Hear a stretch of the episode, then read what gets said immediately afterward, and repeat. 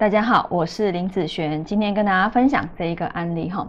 那这个案例呢，哈，在这个本命来说，很多人都会看我的八字里面没有哪个五行，哈，像她是一个女命，啊，年月日时和大运，这个八字里面没有一个很重要的东西。女孩子来讲，官运的部分，好，那看她的八字，她是一个己土的嘛。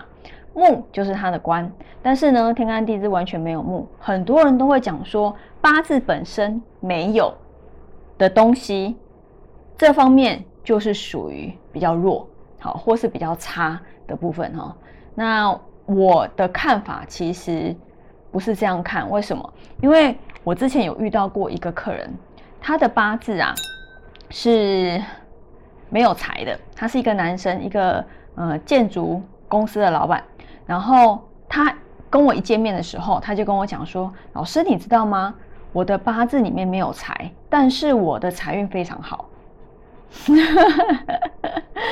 哦，那其实看了他的运程，他的八字里面完全没有任何一颗财运，但是呢，他在大那个大运，他目前的发基的那个大运里面哦，他的财运在流年看哦，非常的平稳。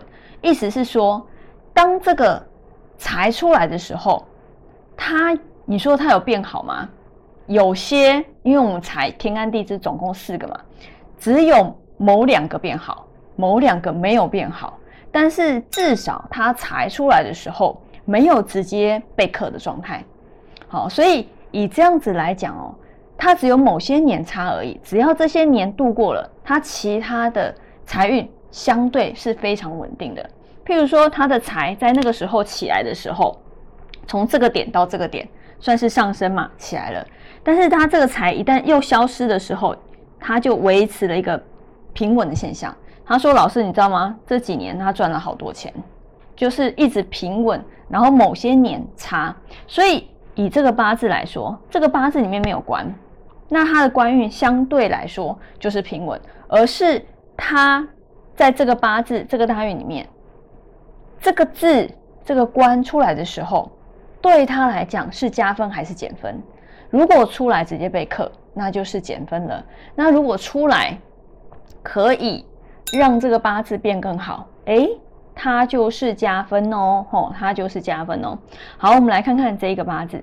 好，那这个大运里面天干，好，我们看，我们来带看看哦，甲、乙都是它的官嘛。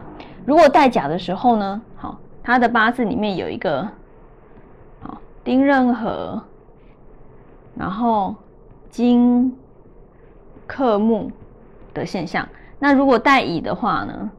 好，有一个丁壬合，乙庚合，好，然后金的部分，对不对？好，那以地支来说呢，带地支寅木和卯木。好，这两个地支第一个带寅啊，带寅，它的八字里面有一个子丑合土生金，好克木好的一个部分，所以你看哦，它这个木出来怎么样？